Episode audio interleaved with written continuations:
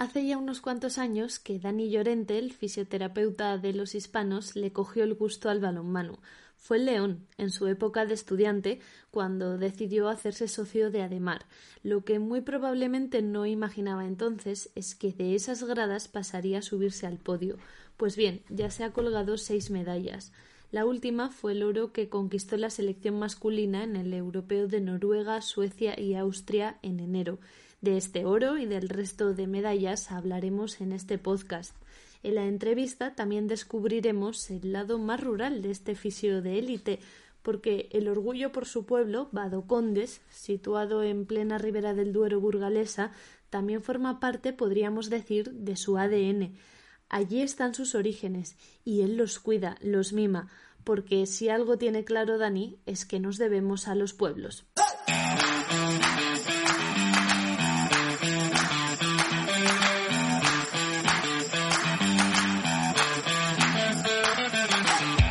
Historias del pueblo con Leticia Núñez.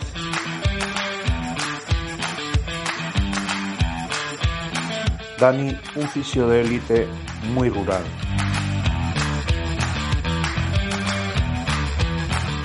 Dani Llorente tiene alma de guerrero. Es arandino, vadocondino e hispano. En menos de un mes ha ganado una medalla de oro y otra de plata con las selecciones nacionales de balonmano, aunque lo suyo, eso sí, es una carrera de fondo. ¿Qué tal, Dani? Hola, buenas tardes. Al fisio de la selección española de balonmano le gusta el balonmano. Sí, sí. Eh, cogí el gusto del balonmano cuando estudié INEF y de hecho me hice socio de la de Mar de León porque teníamos eh, un precio especial y porque eh, me empezó a gustar en, ese, en esa época el balonmano. Luego tuve la oportunidad de desarrollarlo aquí en Aranda de Duero como preparador físico y fisioterapeuta y a partir de ahí pues estoy vinculado a la Federación Española desde el año 2011. ¿Y has llegado a practicarlo en algún momento? ¿O siempre desde el otro lado? Eh, sí que en, el INEF teníamos una asignatura obligatoria de balonmano. Y bueno, pues a, pesar de que no se me daba bien, pero me gustaba verlo y bueno, a partir de ahí, como os he dicho antes, ya cogí el gusto por el balonmano y desde entonces siempre lo he seguido. ¿Algún ídolo especial? Bueno, pues a ver, eh, tengo muchos ídolos porque a lo largo de, todos estos años, pues hay jugadores que te llaman la atención, pero bueno, especialmente el jugador que más eh, me ha gustado siempre ha sido Raúl Entre Ríos. Con el que además tiene suerte ahora, ¿no? De compartir vestuario. Sí, sí, él es el capitán y bueno, para mí es un referente y es un jugador excepcional a todos los niveles, dentro y fuera del, terreno de juego. El tuyo, por así decirlo, es eh, un doble privilegio, ¿no? Porque unes balonmano y fisioterapia y además en la élite. Sí, la verdad que después de terminar INEF eh, eh, pensé que una, una, salida profesional era estudiar, eh, complementar la carrera de INEF con la fisioterapia y relacionarlo todo en el ámbito deportivo. Y bueno, pues tuve la oportunidad de empezar aquí en Aranda de Duero y luego pues Tuve también la, suerte de ir a las concentraciones nacionales de la Federación Española y a partir de ahí, de forma ininterrumpida, he estado yendo con los equipos nacionales, desde promesas, juvenil junior, junior lo compaginaba con chicas y luego ya di el salto a, los chicos. Incluso, no sé, eh, a ver qué me dices tú, pero no sé si podríamos hablar de un triple, triple privilegio si añadimos a todo esto, al balonmano y a la fisioterapia, que vives en tu, en tu ciudad, ¿no? Que creo que poca gente puede decir eso. Sí, la verdad que yo aquí estoy muy a gusto en Aranda de Duero. Eh, tengo aquí la familia, evidentemente, mi hija está aquí también.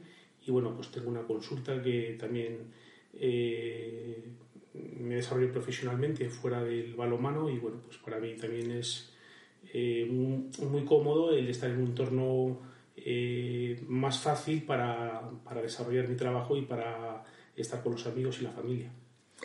Por cierto, ¿por qué Aranda? Supongo que, bueno, por todas estas razones que nos acabas de decir, pero imagino que a este nivel ofertas no te faltarán para estar en cualquier sitio del mundo, ¿no? Casi, casi. Sí, a ver, ofertas hay, pero bueno, al final tienes que priorizar, en la vida tienes que elegir y tomar decisiones y yo creo que esta pues fue la decisión adecuada en ese momento y bueno, de la que no me arrepiento. Y luego aparte, eh, de Duero, Badoconde es mi pueblo, está muy cerca de Madrid, con lo cual también la movilidad es bastante fácil para desplazarte, etcétera, porque pasa la principal arteria de España, que es la 1, y tenemos muy fácil la comunicación. Hablando de Badocondes, de cuéntanos cuál es tu vínculo en estos momentos con tu pueblo. Bueno, pues en mi pueblo ahora mismo está mi padre con mi tía, que están en una residencia y una residencia de la tercera edad, y luego pues aparte tengo unos cuantos amigos que todavía eh, viven allí y bueno, tenemos también una sociedad gastronómica en la que todas las semanas pues hacemos una, nos juntamos para cenar y para hablar y bueno, pues para también compartir experiencias. ¿Qué recuerdos guardas de Badocondes? No sé, quizá de cuando eras más pequeño. Pues sí, pues yo tengo recuerdos muy gratificantes desde la infancia y luego, pues, aunque después estuve un paréntesis eh, con las carreras universitarias, etcétera, pero vamos, siempre he estado muy, muy vinculado al pueblo porque me he criado ahí y mis orígenes son del, del pueblo. Entonces, pues bueno, seguir manteniendo esos, lazos, esos lazos, esos vínculos de unión, pues me, me enorgullece, ¿no? El poder estar en contacto con, con el pueblo. ¿Qué sentiste cuando te eligieron para dar el pregón de las fiestas en Badocondes? Bueno, pues al final fue también un poco por carambola porque el que iba a dar el pregón de fiestas en el pueblo es otro chico que es, que es también deportista de élite y bueno, pues eh, Sabio García que jugó con Croacia en los Juegos Olímpicos de Río. Entonces, él por desplazamientos y por las fechas no, no le cuadraba y el siguiente eh, en, la lista. Era, la lista era yo, sí, sí, sí. Por cierto, ¿hay afición al balonmano en Vado Condes? Pues eh, no hay afición, pero a raíz de estar metido en el balonmano, pues la gente pone la televisión y por lo menos se identifican conmigo porque de alguna forma pues a ellos también les hace ilusión que yo esté en la, televisión. Entonces, pues bueno, saben que al final ellos me conocen de siempre y el estar ahí pues les, también les, les, llena de orgullo el decir que hay un chico del pueblo que está en televisión. Hombre, muchos, yo imagino que con tal de verte a ti verán lo que sea, ya sea ¿no? balonmano o lo que sí, toque. Sí, pero bueno, que al final y también pasa en el Grande Duero. Vamos a ver si vamos al debado con esta, Así que la gente se, se engancha y les gusta que pues que alguien de su zona pues esté a esos niveles, ¿no? ¿Qué te dicen en casa, bueno, aquí en Aranda, en Badocondes? Porque, como bien dices, el orgullo de algunos debe estar por las nubes, ¿no? Con verte. Bueno, pues sí, al final pues te preguntan cómo es, cómo es el día a día, eh, la selección y, bueno, un poco las expectativas que hay para futuros campeonatos y, bueno, también se interesan eh, pues por la trayectoria del equipo y, bueno, pues un poco eh, todo y cómo me han visto en televisión y, bueno, pues que de alguna forma están pendientes de lo que ocurre. ¿Te acuerdas de cuando recibiste la llamada de la Federación Española de Balonmano? No sé qué estabas haciendo en ese momento. Bueno, yo estaba en el Villa de Aranda y me comentaron la posibilidad de ir a unas jornadas de tecnificación que organiza el, el del Consejo Superior de Deportes en Soria. Y bueno, pues eh, ahí fueron varios fisios y pues hubo buena sintonía y parece que el trabajo salió adelante y ya te digo que desde ese entonces de forma ininterrumpida me han vuelto a llamar. Estuve dos años en promesas, luego estuve un año en juvenil y dos años en junior y ya estando en junior empecé a trabajar tanto con las chicas, con las guerreras, como con la selección masculina junior y bueno, pues ha sido todo muy seguido desde abajo hasta, hasta arriba. Ya vas casi casi para 20 años, ¿no? Con la selección de balonmano. 10 años, 10 años. Ah, ah 2011, perdón. 2011, que estaba yo yéndome al 2001. No, desde 2011, sí. Sí, ahora en junio, 10 años. O sea que en los Juegos cumples la década, ¿no? o sea que va a ser una cifra redonda en un momento sí, sí, sí, además que súper bonito. Sí, tengo ese recuerdo del 2011, que fue justo nada más terminar la liga aquí en, en Aranda, vamos a la División de Plata y va a hacer ahora 10 años. Sí. Desde entonces, ¿cuántas medallas has ganado? Pues, eh, a ver, en categorías inferiores tengo una medalla con los juniors en el Europeo de Austria del 2014. Luego la plata de la selección absoluta de chicas en el Europeo de Hungría-Croacia en el 2018 tenemos el Europeo de los Chicos, más luego en verano también conseguimos el bronce en los Juegos del Mediterráneo y recientemente hemos conseguido la medalla de plata en el Mundial de Japón de las chicas y el europeo de ahora de enero de los chicos en Noruega, Suecia y Austria. ¿Cuál de ellas te ha hecho una ilusión especial? No sé si hay alguna quizá Pues- que destacarías. Pues a ver, eh, todas me han hecho ilusión porque todas tienen un pozo, ¿no? En el sentido de que en el 2014 es la primera concentración que hago con las chicas y ganamos una plata. Y luego el 2018 es el primer oro histórico porque España había perdido cuatro finales previas y es la primera medalla de oro de toda la historia en un europeo. En los Juegos Mediterráneos no había estado y bueno, pues un bronce también gusta, evidentemente. Y luego la de Japón es el primer mundial, o sea, la primera plata en un mundial.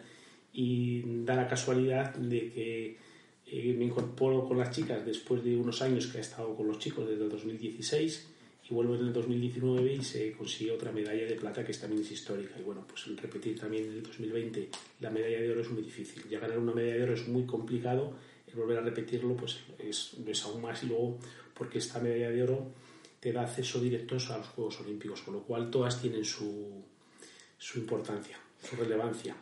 Y eres un poco talismán, ¿no? Quizá no sea así por todo esto que acabas de decir. Bueno, pues mm, dado la, la fortuna de que estuviera en ese momento ahí y bueno, pues un poco también casuística, el, el coincidir con buenos profesionales, con buenos equi con buen equipo en ese momento y ser el fisio y bueno, pues al final pues cada uno aporta nuestro granito de arena, pero bueno, también estaba ahí en ese momento, con lo cual pues al final sí que de alguna forma, pues, por ejemplo en las chicas después de cinco años que yo ya no he estado con las chicas, volver y conseguir otra medalla de plata, pues llama un poco la atención. Entonces la gente hace estas asociaciones y parece como que es el talismán, pero bueno, supongo que será un poco el trabajo de todos, ¿no? ¿Cómo es tu trabajo con las dos selecciones? ¿Cuál es tu labor? ¿De qué te ocupas? Bueno, yo ahora estoy con el compromiso, este último compromiso es con, con los chicos. Pasa que ahora en el Mundial de Japón, pues como iban a ir dos fisios, pues al final me dijeron que sí, que querían que fuera yo, vamos, era una de las posibilidades. Entonces, bueno, eh, yo estoy ahora eh, eh, con los chicos porque es el compromiso hasta Tokio 2020, desde 2017, el Mundial de Francia, y bueno, pues mi dedicación es pues el trabajo del fisioterapeuta del día a día, estar en los entrenamientos y luego pues recuperar a los jugadores. También hay otro fisio que es Emilio, con el que tengo muy buena relación y hacemos un tándem muy, muy bueno. Eh, eh, nos compenetramos bien y bueno, pues eh, también con el jefe de los servicios médicos es un trabajo multidisciplinario, entre todos pues intentamos hacer o valorar al jugador y hacer el tratamiento más adecuado en cada caso. ¿Hay diferencias entre trabajar con los chicos y con las chicas? Eh, bueno, al final las lesiones son las mismas. Lo que pasa que, bueno, eh, el, el trabajo con, con los chicos quizás sea un poco más exigente en cuanto que es más físico que, que el de las chicas. Y luego, pues bueno, hay lesiones más características en chicas que, a diferencia de chicos, por un poco por su biomecánica articular. Por ejemplo, la predisposición eh, biomecánica al valgo de rodillas que tienen las chicas pues eh, generan más lesiones en rodilla que en, que en chicos. Y bueno, eh, luego la superficie a tratar evidentemente también es distinta por la envergadura. No es lo mismo una jugadora de 1,70, una 1,75 que un jugador de 2 metros. Entonces, pues, bueno, al final la dedicación es un poquito mayor quizás en, en chicos porque tienes que tratar más, más músculo, ¿no? Pero bueno, las lesiones son iguales. Las lesiones son completamente iguales. Y luego pues también depende de la edad de los jugadores. Los jugadores que llevan más o jugadores que llevan más, más eh, años, pues evidentemente tienen más, más lesiones, bueno, más lesiones tienen, eh, eh, necesitan más tratamiento porque ya han generado durante el- todos los años pues lesiones que hay que ir poco a poco eh, mimando, ¿no? Por así decirlo. Que justo ahora coincide, ¿no? Que los hispanos sí que es un grupo de una edad ya... Claro, la media de los hispanos es, era, creo que no es exactamente 31 con algo, la media, y luego hay 10 jugadores por encima de 30 años, 5 por encima de 35 años, con lo cual es un equipo muy veterano y bueno, pues al final siempre hay esas, eh, esas sobrecargas y esas pequeñas lesiones que ya tienen arrastran de tiempo porque las han ido generando durante su, su carrera deportiva. Entonces, pues bueno, eh, le dan más atención aún que jugadores más jóvenes o jugadoras más jóvenes. Por ejemplo, en chicas, pues ya hay muchas jugadoras mm, que han hecho el relevo eh, generacional y han incorporado gente más joven, con lo cual esas chicas todavía no tienen esa atención como tienen los chicos veteranos que llevan ya 20 años en élite, por ejemplo, ¿no? Es un poco la diferencia. ¿Quién o quiénes dirías que son el alma del vestuario, tanto en los chicos como en las chicas? Bueno, pues a ver, eh, hay varios jugadores que siempre llevan un poco el rol más de líder, ¿no? Por así decirlo. Eh, considero que en las chicas, pues eh, hay varias, pero por señalar alguna, sería Silvia Navarro, por ejemplo, Sandy Cabral, Marta López, y bueno, aunque no ha estado en este último mundial por lesión, Carmen Martín también sería, es, la, es, la, es la capitana, ¿no? Y bueno, chicos, pues eh, Raúl Enterrillos es el que yo creo que es el que más peso lleva, evidentemente, y luego pues también Julen Aguinagalde y Virán Morros, que de hecho los tres son los capitanes del, del equipo. Y hablando de balonmano y de pueblos, ¿hay alguno que sea especialmente rural? Pues bueno, no lo sé, a ver, porque tampoco sé exactamente dónde vive, porque la mayoría están fuera, pero por ejemplo, Julen tiene una casita cerca también de, o sea, que es como una especie de, está apartado de la ciudad, ¿no? Y bueno, pues él también ha buscado ese lado de, pues de, eh, o sea, se aparta un poco también del bullicio para estar más tranquilo y bueno, yo creo que muchos jugadores también esa, es la tendencia, el día de mañana pues retirarse y estar en, estar en zonas un poquito más apartadas para ir buscando la tranquilidad. Dani Sarmiento también me consta que también se hizo una casa un poquito apartada para estar más, más recogido y un poco fuera de, del, del, urbanita, ¿no? del bullicio, del jaleo. Sí. Estos días eh, pensando se me ocurría que no sé si has dado alguna charla aquí en los colegios o los institutos de Aranda o que quizá estaría bien que, que fuese así, no sé, pero esto es solo mi opinión. Uno, pues para que conozcan de cerca tu profesión y dos, para que los chavales sepan que se puede trabajar, que se puede vivir y tener éxito en una ciudad como Aranda. Vamos, que a nosotros que nos educaron para que estudiásemos y nos fuésemos, porque nos decían que aquí no había nada, entonces no sé si empezar a educar ¿no? en, en, otros valores y evitar todo el, el vaciamiento que, que, está habiendo en estos momentos. Entonces yo creo que tú, por ejemplo, podrías ser un buen ejemplo. No sé, eso es una reflexión bueno, personal. A ver, yo aquí en Aranda eh, no he dado charlas de balonmano y de valores y un poco lo que, lo que implica el deporte a otros niveles también para la sociedad, ¿no? El sacrificio, el esfuerzo, el, el tesón, el estar ahí pendiente de, de, hacer bien tu trabajo, de estas cosas, ¿no? Pero sería una buena eh, una posibilidad. De hecho, este año es bastante factible que en las eh, jornadas del deporte que se hace en el colegio pues igual me inviten a dar una charla y tal. Y también, por ejemplo, ahora que la medalla ha estado recorriendo varios colegios, pues también igual eh, me acerco para que los chavales hagan fotos y luego pues también para tener una visión más cercana de, lo que es el deporte y, todo lo que hay detrás del deporte, ¿no? todo lo que implica el, trabajo en equipo para conseguir estos éxitos. Y bueno, pues eh, a ver, el, problema que entiendo ahí en los pueblos es que eh, de la visión que yo tengo en particular es que los niños están muy sobrecargados de actividades extraescolares y al final estar en un pueblo implica que uno de los padres tiene que estar con, con, los hijos para el tema de los desplazamientos, pero claro, ahora como normal es que trabajen los dos, no es fácil la, la movilidad y el poder eh, estar en el pueblo y estar también en clases extraescolares y o sea, es mucho follón. Por eso eh, mucha gente, aunque tiene vínculos con, los, con el pueblo, pero tiene aquí la vivienda en, en, la mm. ciudad. Entonces, el problema de los pueblos es bastante complicado porque la gente joven ya busca otras salidas y eh, antes la agricultura, de la agricultura vivía mucha gente, pero es que ahora con dos, tra dos tractores y con la maquinaria tan moderna que hay, hacen toda la vega eh, dos, tres agricultores. Cuanto antes se repartían mucho mucho más ¿no? las labores y, había para todos. Entonces, pues bueno, es complicado, es complicado. Aquí esta es una zona buena. Eh, entiendo que, por ejemplo, hay pueblos cerca de Aranda que son también pueblos dormitorios, pero han conseguido pues hacer barriadas de chalés para que la gente se quedara. Al haber más padrones hay también colegio, hay más vidilla, por ejemplo, hay un pueblo que está aquí al lado que en su día está, mm, eh, tenía muy pocos habitantes, 300 y ahora son 700, que es Fresnillo de las Dueñas. Y hay 140 niños, creo que me dijeron, por debajo de 14 años, que es una barbaridad.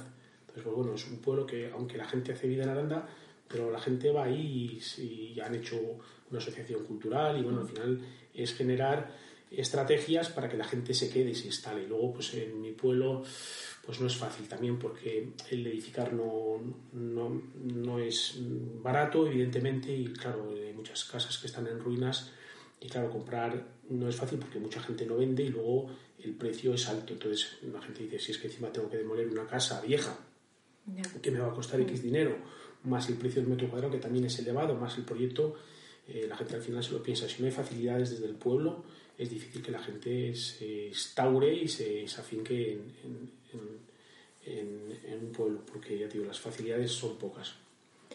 Bueno, al menos quizá yo también lo planteaba como la despoblación no es algo que afecte solo a los pueblos, sino que también muchas ciudades pequeñas o intermedias o capitales de provincia también pierden población, pues el hecho de que quizá los, los, más jóvenes puedan tener referentes de éxito, en este caso ligado a la fisioterapia y el deporte, como es tu caso, quizá no te pueda animar más a decir, bueno, pues el día de mañana ya sé que tengo un referente y que se puede.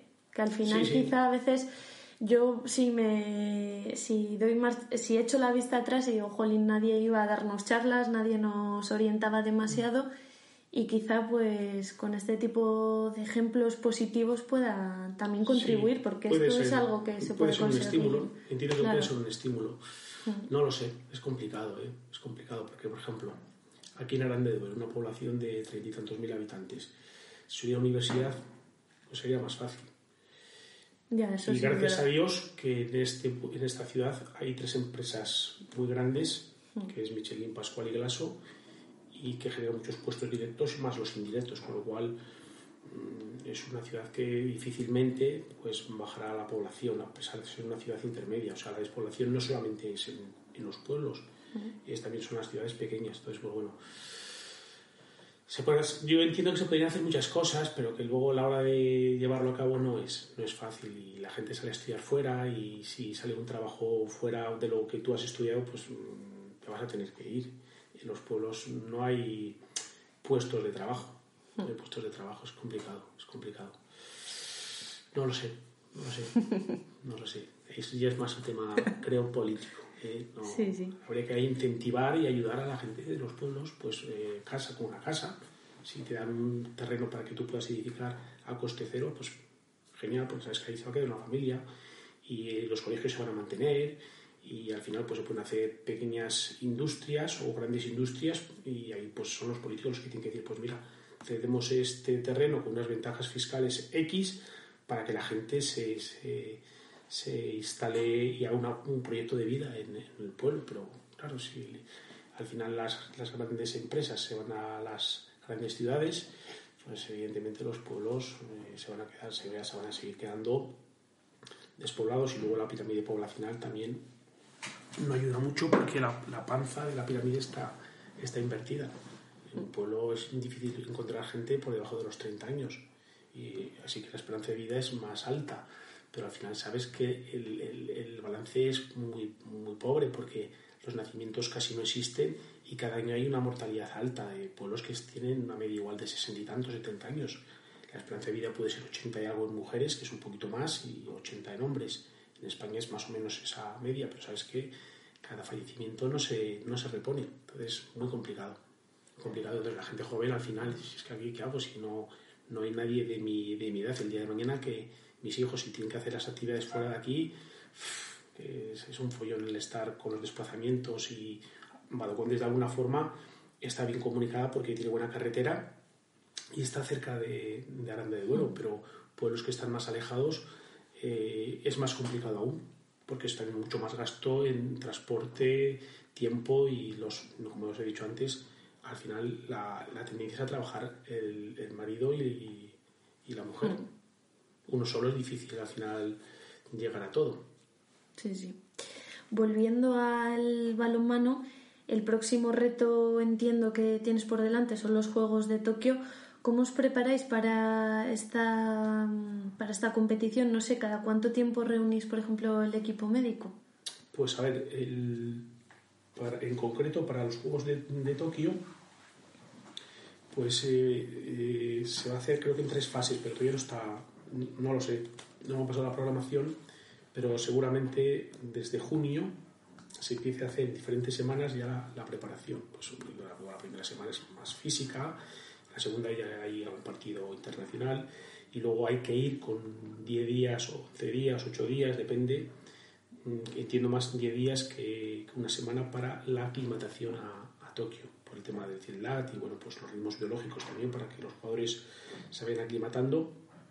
Y ahí también se hace como una especie de preparación antes de, de la competición allí en Japón. Entonces, pues bueno, desde junio hasta, hasta mediados de julio, que será para para Tokio ya en España se hacen varias, varias fases de preparación para, el, para, el, para los Juegos Olímpicos.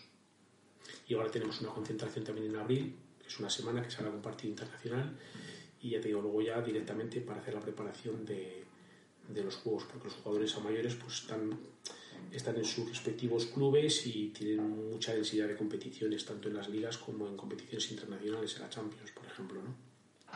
Vuelves a Japón en nada, menos medio año, ¿no? Después.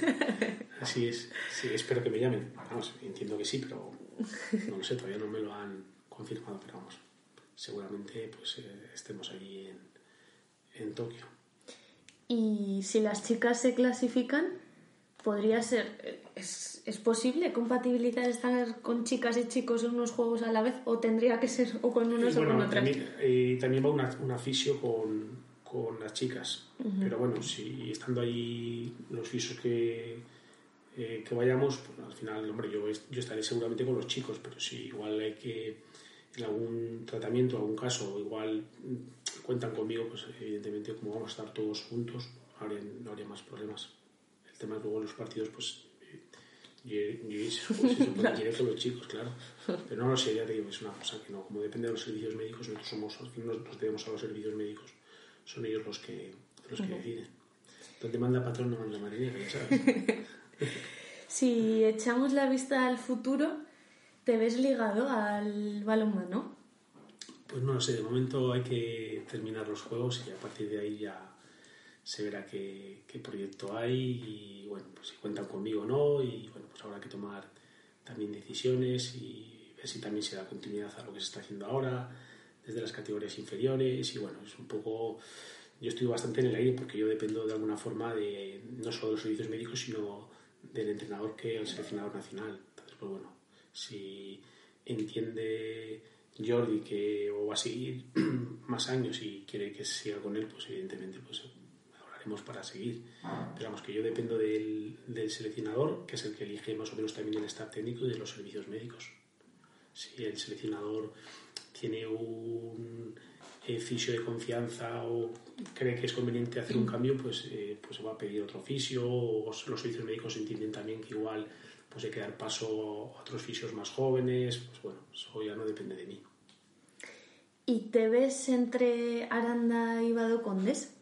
Sí, de hecho ya te digo, yo eh, parte de la semana estoy en el pueblo. O sea, yo aunque tengo la vivienda, yo tengo un piso aquí en Aranda, pero yo voy al pueblo todas las semanas. O sea, mm, es una forma de, también de generar eh, vida en los pueblos y la gente que, somos de los pueblos y estamos en la ciudad no vamos a los pueblos, al final eh, denigramos más a los pueblos, ¿no? Eh, hay, que mover, hay que moverse y hay que ir al pueblo para que la gente, pues que, pues haya vida y, bueno, pues de alguna forma también hay gente que trabaja en los bares y bueno, es necesario también contribuir y, aportar el granito de arena para que los pueblos no no se pierdan.